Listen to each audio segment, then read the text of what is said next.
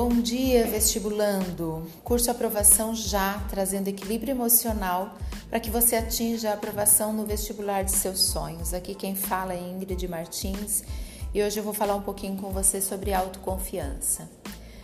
Ah, diz um autor, né, dizia um autor chamado Orison Sweet Marden, que não é possível existir grande coragem sem confiança ou segurança Metade da batalha está na convicção de que somos capazes de realizar o que nos propomos. Parece muito simples, não é mesmo? É, a coragem está baseada na minha autoconfiança, mas como desenvolver a autoconfiança?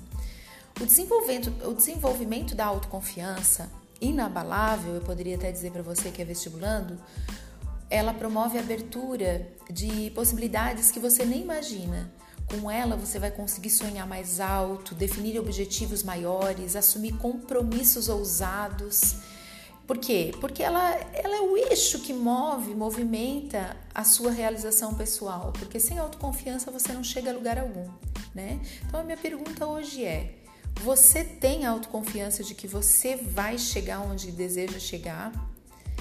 É, há mais de dois mil anos atrás, Aristóteles escreveu que a felicidade é uma condição não é algo que se conquista por meio da perseguição direta, mas o resultado do nosso engajamento em atividades que têm propósito. Você tem propósito? Qual é o seu propósito? Qual é o seu objetivo baseado nesse propósito? Qual é o curso que você deseja passar? Qual é o seu sonho? Olhando para o seu sonho, você deve perceber e levantar é, e essa é uma, uma das dicas para que você adquira a autoconfiança. Levantar todas as possibilidades, todas as suas competências de que por que você é merecedor de alcançar esse sonho.